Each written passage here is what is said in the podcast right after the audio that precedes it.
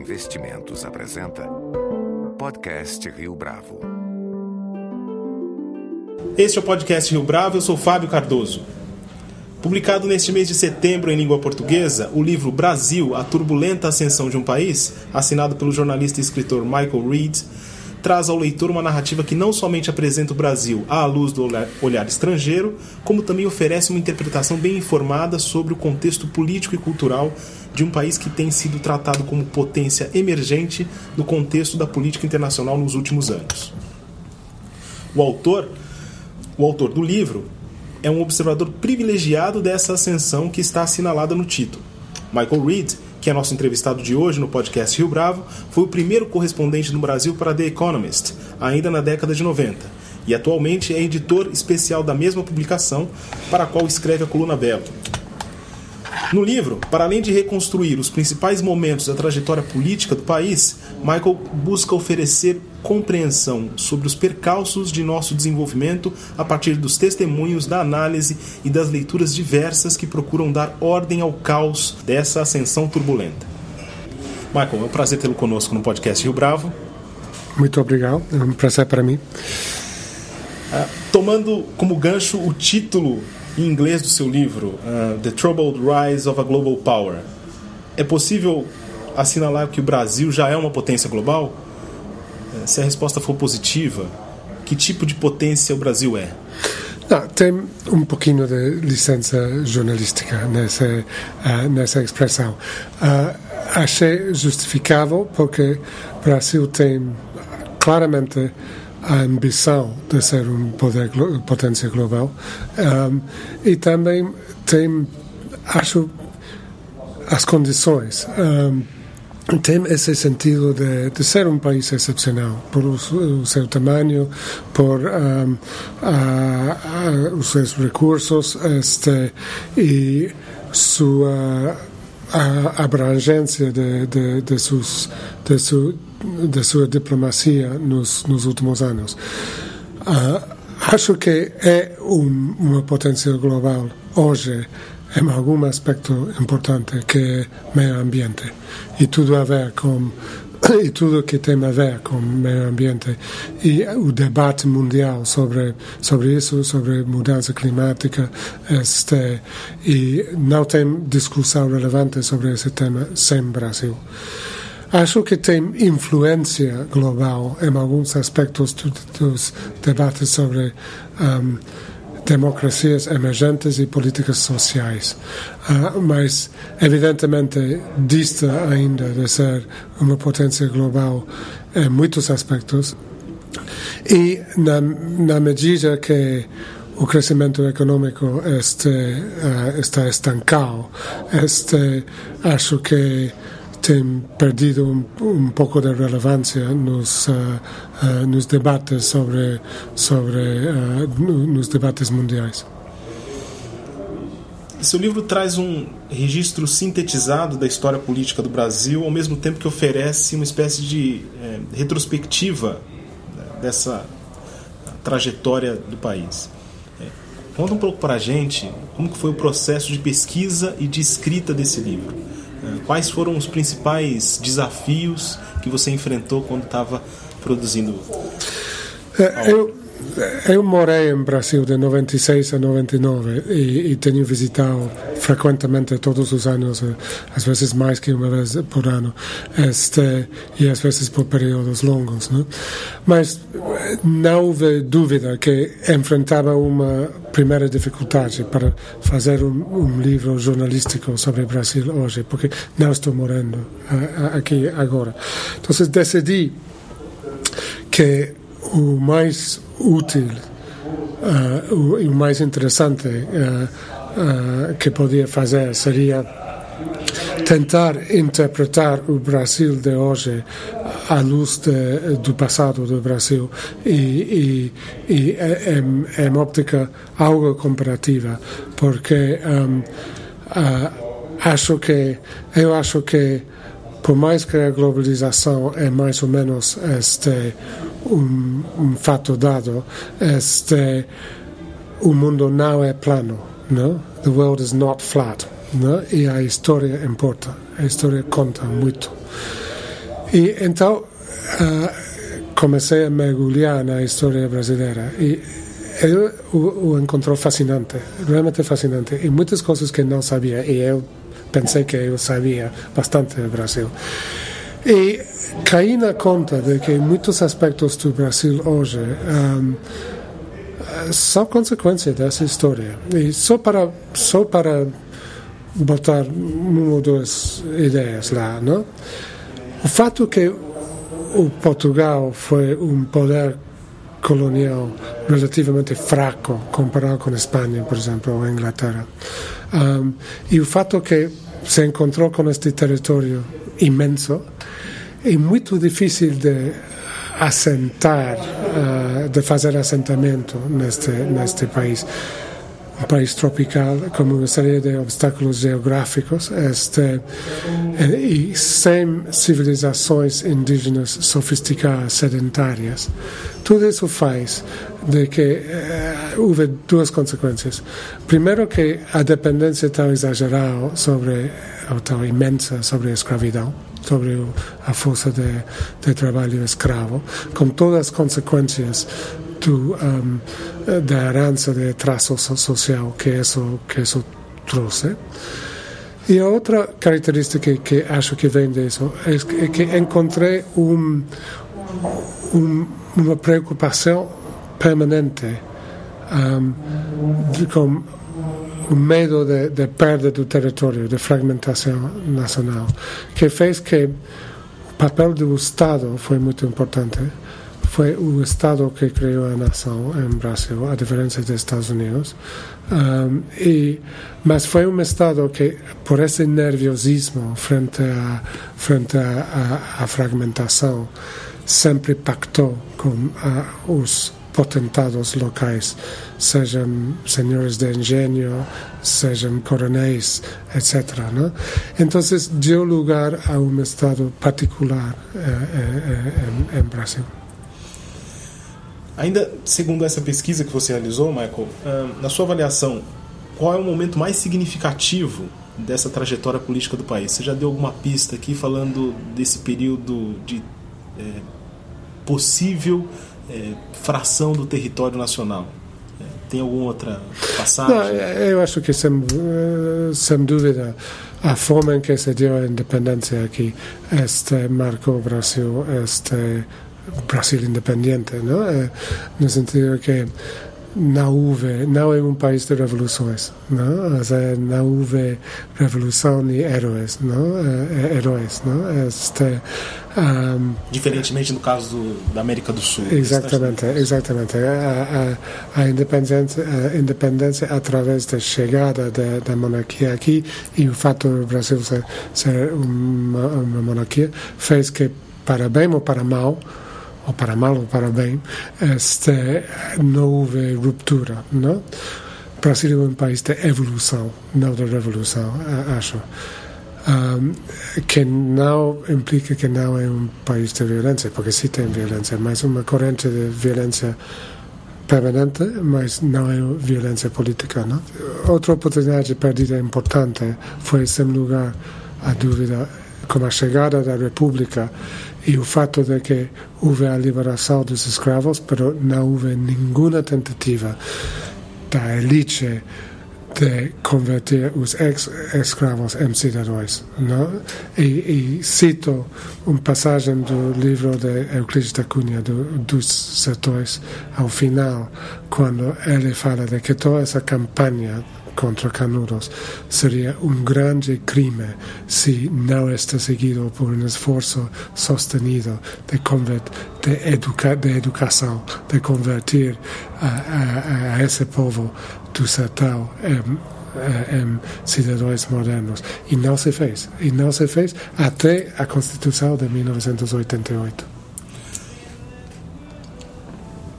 Você mencionou agora há pouco, Michael, sobre a ausência de eh, revoluções eh, significativas na história política do Brasil. De alguma forma, é possível estabelecer um elo entre essa herança da história do país com os protestos de junho de 2013?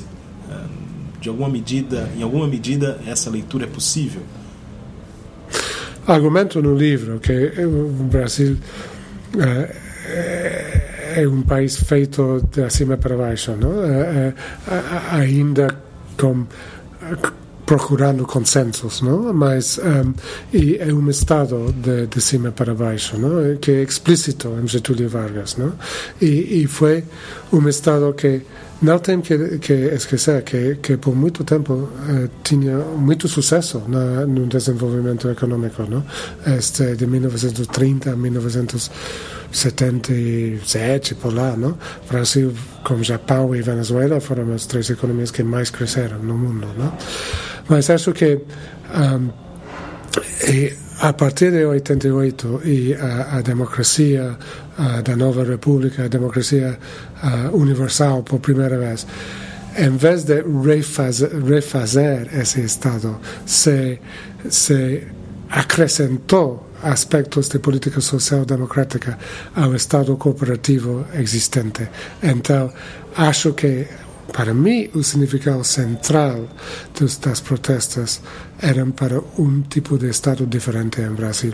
Um Estado feito por e para os cidadãos.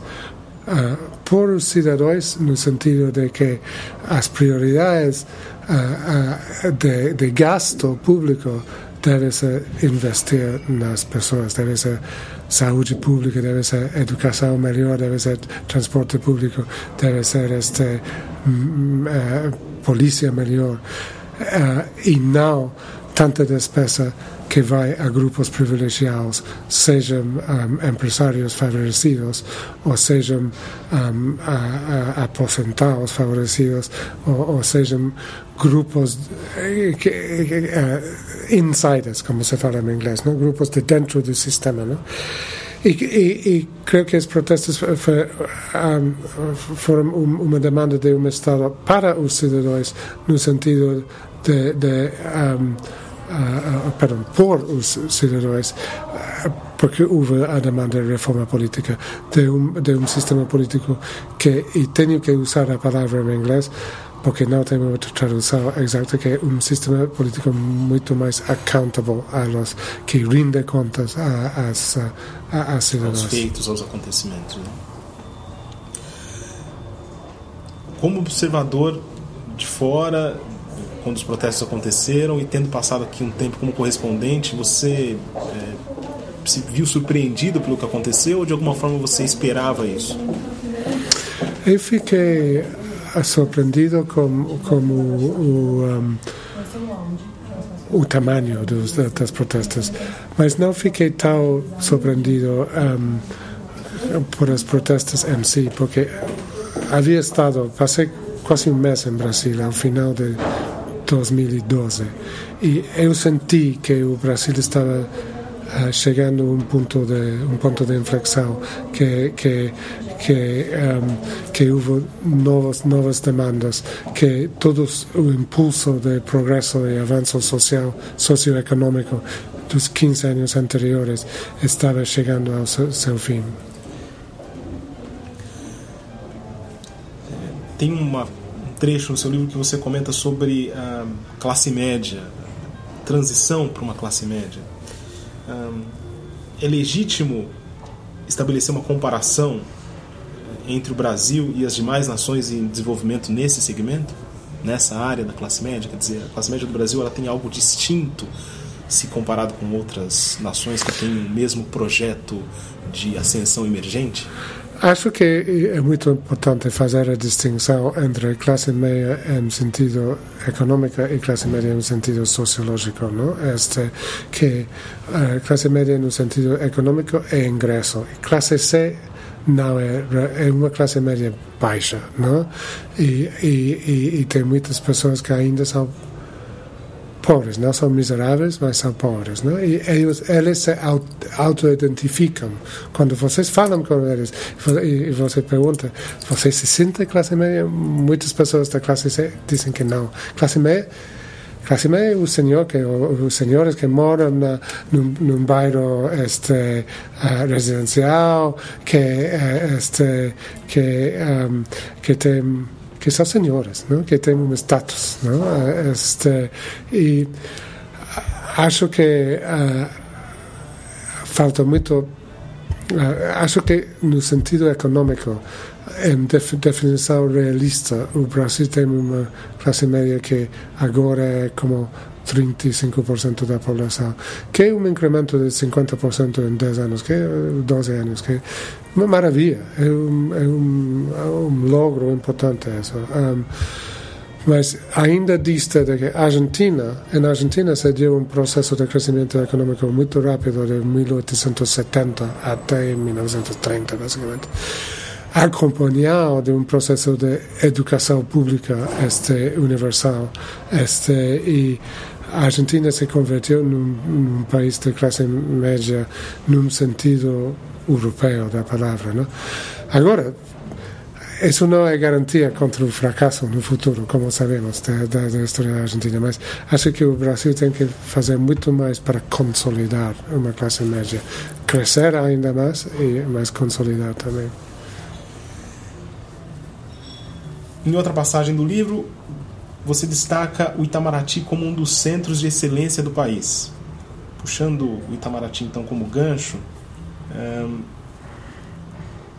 é, essa força que o Brasil tem no âmbito da política externa, na sua avaliação, é, ele tem trazido resultados para o país? O Brasil sabe se posicionar no âmbito internacional em relação aos seus vizinhos, por exemplo, na América Latina?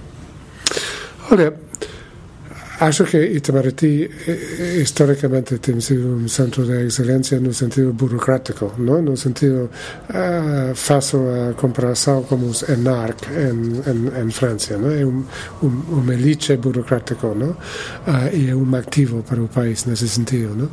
Agora, a política exterior não é necessariamente feita hoje em dia, principalmente por Itamaraty. Acho que o Brasil tem um, não tem dúvida de que se tem projetado muito mais no mundo, com, com os BRICS, com o Lula, tudo isso, não? com um, uma política exterior mais ativa um, nas Américas, na América Latina e na África, por exemplo. mas acho que ainda é uma potência muito ambivalente em coisas básicas. Não? O Brasil realmente quer ser o líder da América do Sul, da América Latina. E que, e que significa ser o líder?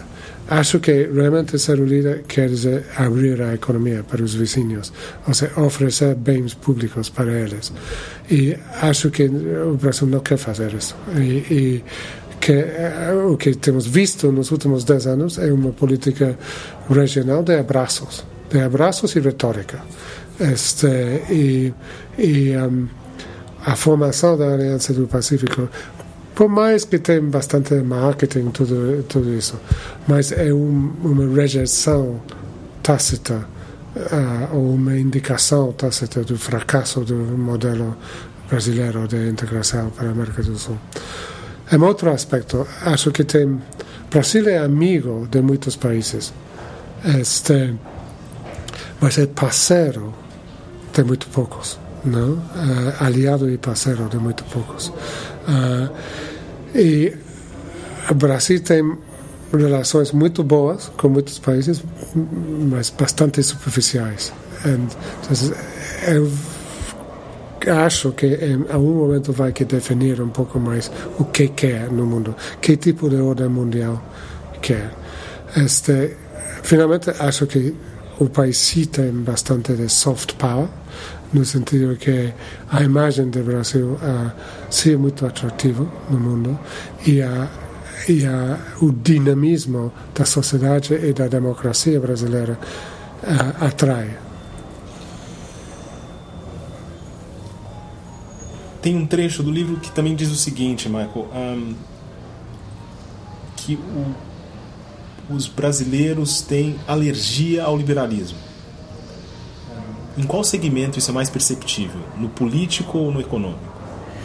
Essa é uma frase de Roberto Campos, que foi um dos poucos liberais brasileiros, ainda que trabalhou para o governo de JK, este que foi dirigista. Né? Este, não, acho que é mais forte no, no, no aspecto econômico e, e, e, é precisamente por essa herança essa, essa, esse peso do, do, do, Estado cooperativo de que falei, este, que um, o, o, o, brasileiro acha e isto ainda mais talvez nos entre os empresários que entre o povo acham que o Estado vai solucionar os problemas, não? O Estado tem de resolver os problemas. Isso, exatamente. Quais os caminhos que o Brasil poderia tomar como referência de outros países que ascenderam economicamente e também do ponto de vista social é, para avançar em termos de progresso econômico? Olha, cada país tem que fazer o esforço por si mesmo, não? É, é, no fundo, não? É, acho que que uh, que que não tem receitas únicas, não? Mas acho que tem experiências que, em alguns aspectos, podem ser de interesse para o Brasil, não? Enquanto à política industrial, eu acho que Coreia do Sul, a República da Coreia, é, é, um exemplo interessante porque fez precisamente o que o Brasil não fez na, na matéria de política industrial. Foi uma política industrial um, brutalmente disciplinal, em que, em que as empresas receberam benesses do Estado só se cumpriram com metas de internacionalização e produtividade. E, e, e, a, e, a, proteção e a ajuda foi estritamente temporária. Não? Aqui tem alguns indústrias, este, infant industries? É? como se fala em português isso? Infant industries na economia, não? É, indústrias este, um, jovens, algumas das indústrias jovens mais velhas do mundo, não? aqui, não? Este, e isso é, é um exemplo. Um, eu diria que um, eu falo no livro que eu acho que não, é, não estou recetando um Estado mínimo para o Brasil, porque acho que é um país com, com tão grande, com tanta desigualdade, com tanta diferença regional, que é muito. O Brasil precisa de um Estado para enfrentar que enfrenta a, a, essa herança de desigualdade tão profunda, não? Este, ou ajuda a enfrentar isso, não? Este e precisa de um Estado que que tenha a capacidade de dar os bens públicos uh, necessários para para o desenvolvimento e o crescimento, não? Um, mas acho que nos últimos anos se tem olhado demais, eh, para China, que eh, acho que o consenso de Beijing ainda não ganhou. Acho que a elite brasileira. A França é um, país maravilhoso, mas é um país que, que tem muitas dificuldades em enfrentar a globalização. Então, não, não necessariamente o modelo francês colbertiano do Estado é, é a solução para o Brasil. Eu acho que o Brasil não tem que copiar os Estados Unidos, mas tem coisas dos Estados Unidos que são muito relevantes e interessantes para talvez uma descentralização maior das uh, uh, das uh, das um, responsabilidades e, e, as fontes de, de receita, por exemplo, no federalismo.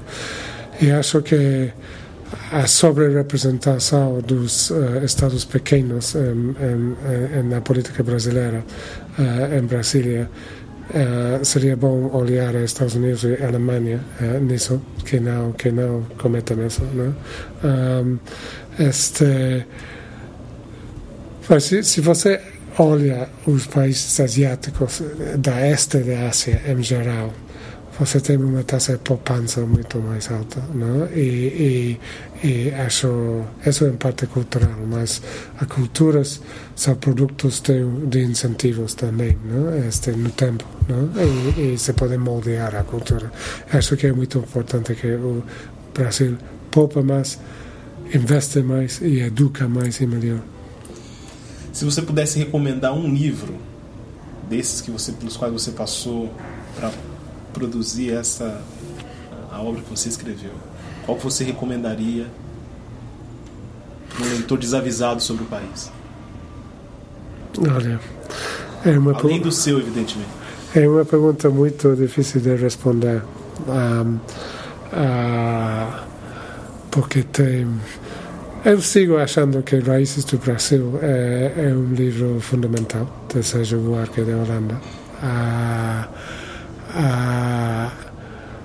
mas tem um monte de outros livros, não? É, já citei os setores, este, que é um livro de seu, seu tempo, mas um livro super interessante sobre o, o Brasil, o Brasil profundo?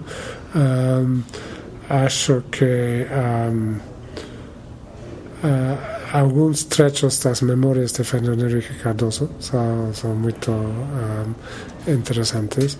Um, que tem todo um surto de biografias em, em, em Brasil que acho fascinante que o, o, Brasil está começando a fascinar-se por su, su, su, su, história suas figuras sua forma de, de acercar-se a história é através da biografia acho não? então li uh, por exemplo uma biografia de, um, de uh, um, JK que é uma a geografia, mas é, é, é, um período tão interessante. É, é, é, muito fácil de ler, é muito é bom livro nesse sentido. Este, um, acho que o livro de um,